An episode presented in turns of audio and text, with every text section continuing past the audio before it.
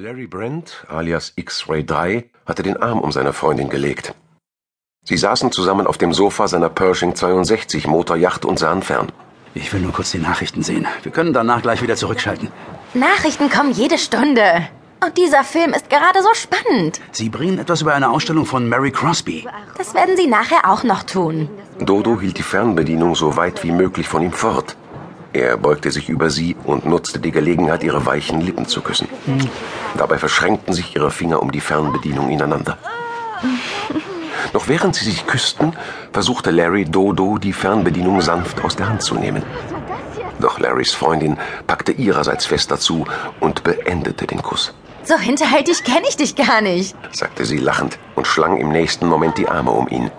Wenig später war der Fernseher vergessen bis plötzlich eine andere Stimme aus den Lautsprechern drang. Einer von ihnen musste auf einen Knopf der Fernbedienung gekommen sein und aus Versehen umgeschaltet haben. Niemand glaubt ihr, doch Louise Beaumont gibt nicht auf, erklärte ein Nachrichtensprecher in dramatischem Tonfall. Dodo Russ gab einen überraschten Laut von sich. Sie beendete den Kuss und reckte sich, um zum Fernseher schauen zu können. Dort begann eine Frau schnell auf Französisch zu sprechen. Dann erst setzte die englische Übersetzung ein. Ich weiß, was ich gesehen habe. Es war ein Monster mit Fledermausflügeln und spitzen Zähnen. Und es hat meinen kleinen Pascal geholt. Ich will gar nicht daran denken, was es mit ihm vorhat. Ich kenne die Frau, rief Dodo aufgeregt. Larry musterte die Französin, die im TV weiter von den schrecklichen Ereignissen berichtete. Sie war ausgesprochen hübsch auch wenn die verwischte Schminke nicht ihre vom Weinen geröteten Augen verbergen konnte. X-Ray 3 schätzte sie ungefähr auf Dodos Alter, und Dodo bestätigte seine Vermutung in diesem Moment. Das ist ganz eindeutig Louise, meine Brieffreundin. Ich habe sie bei einem Schüleraustausch in Rouen kennengelernt. Es ist lange her, dass ich was von ihr gehört habe. Denkst du, sie könnte tatsächlich ein Monster gesehen haben? Noch war sich Larry Brent in dieser Hinsicht nicht ganz sicher. Die Sendung, auf die sie zufällig geschaltet hatten, war zweifellos keine sonderlich glaubwürdige Quelle. Wenn Louise Beaumont allerdings tatsächlich ein Monster gesehen hatte, musste die PSA dem nachgehen. Sicher hatte X-Ray 1, der Leiter der PSA, bereits von dem Vorfall gehört.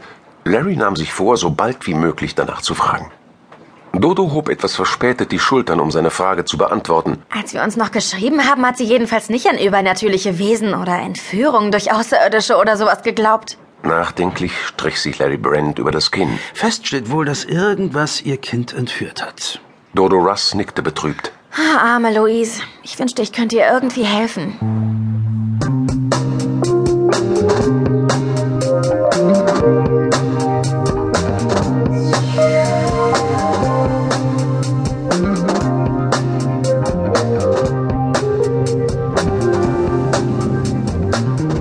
Wenig später war Larry Brent auf dem Weg in Richtung Central Park.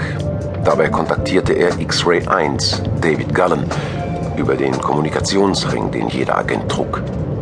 Dieses Schmuckstück mit der goldenen Weltkugel darauf wirkte für Außenstehende wie ein Zeichen schlechten Geschmacks.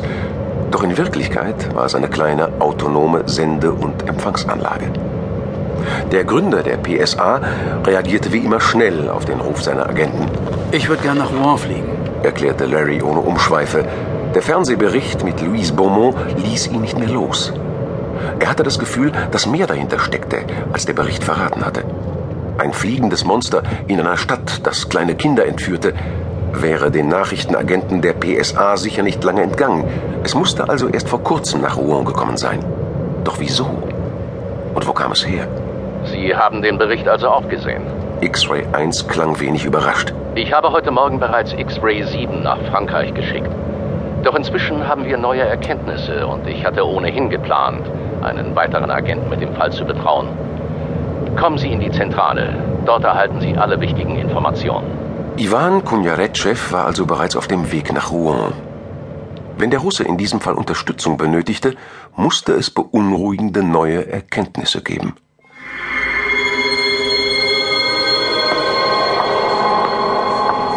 Kurz darauf betrat Larry das Restaurant Tavern on the Green.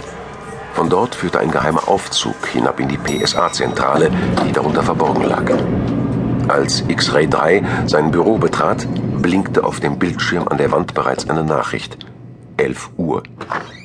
Er hatte noch drei Minuten bis zu seinem Gespräch mit X-Ray 1.